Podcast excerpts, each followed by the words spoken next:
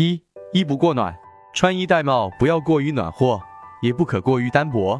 过暖容易娇气，过冷容易受寒。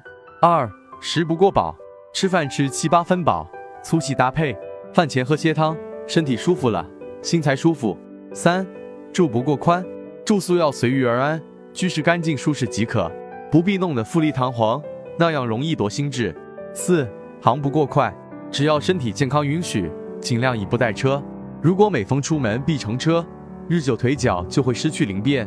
五劳不过累，一个人能承受的劳动强度是有限的，超负荷会造成身体的伤害，要注意劳逸结合。工作八小时之外，要适当休息，休息是为了走更远的路。六一不过安，终日无所事事，会使人丧失对生活的热情，变得心灰意懒。所以年轻人不可一味追求安逸，老年人即使退休在家。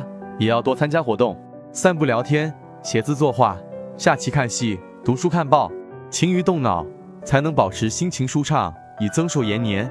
七，怒不过度，心里有烦恼，千万不要生怒，怒会伤肝，要学会不被情绪牵着鼻子走，乐观处事。